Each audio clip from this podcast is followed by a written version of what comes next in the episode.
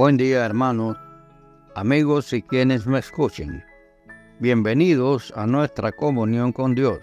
Hoy nuestra meditación titulada Una salvación perfecta. Una salvación perfecta.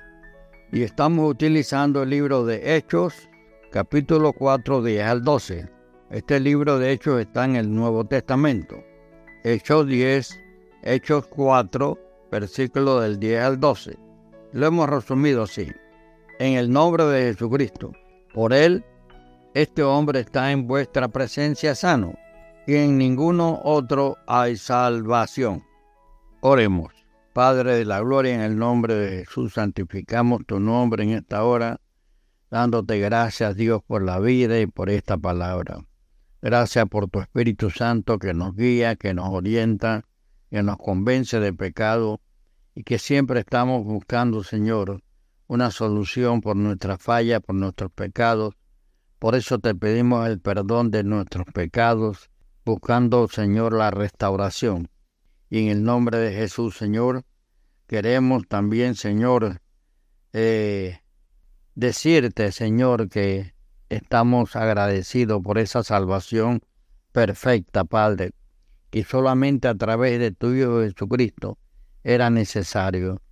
Nosotros, Señor, pedimos bendición a todo el grupo participante. Tú conoces la intimidad de cada uno en los lugares geográficos, los lugares diferentes donde están.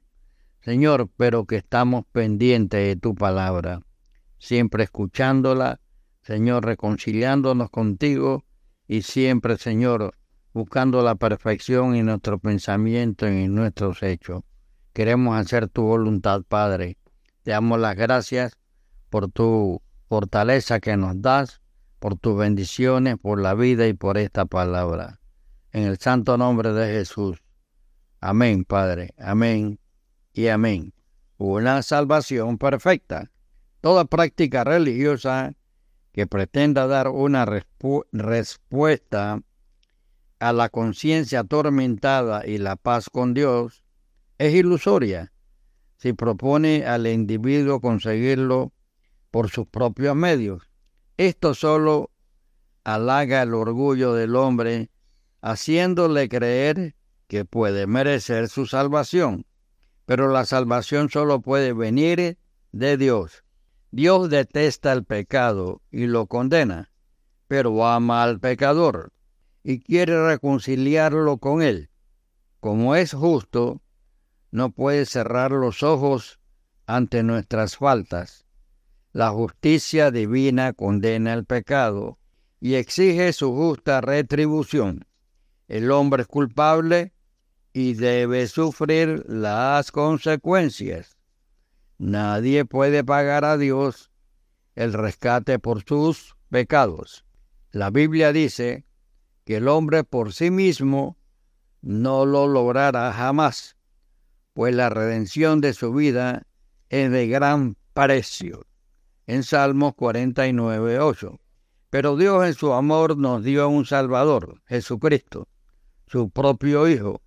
En la cruz Jesús fue mi sustituto, ocupó mi lugar, sufrió lo que yo merecía, recibió el castigo por mis faltas, sufrió la justa ira de Dios por mis pecados. Sí, lo creo.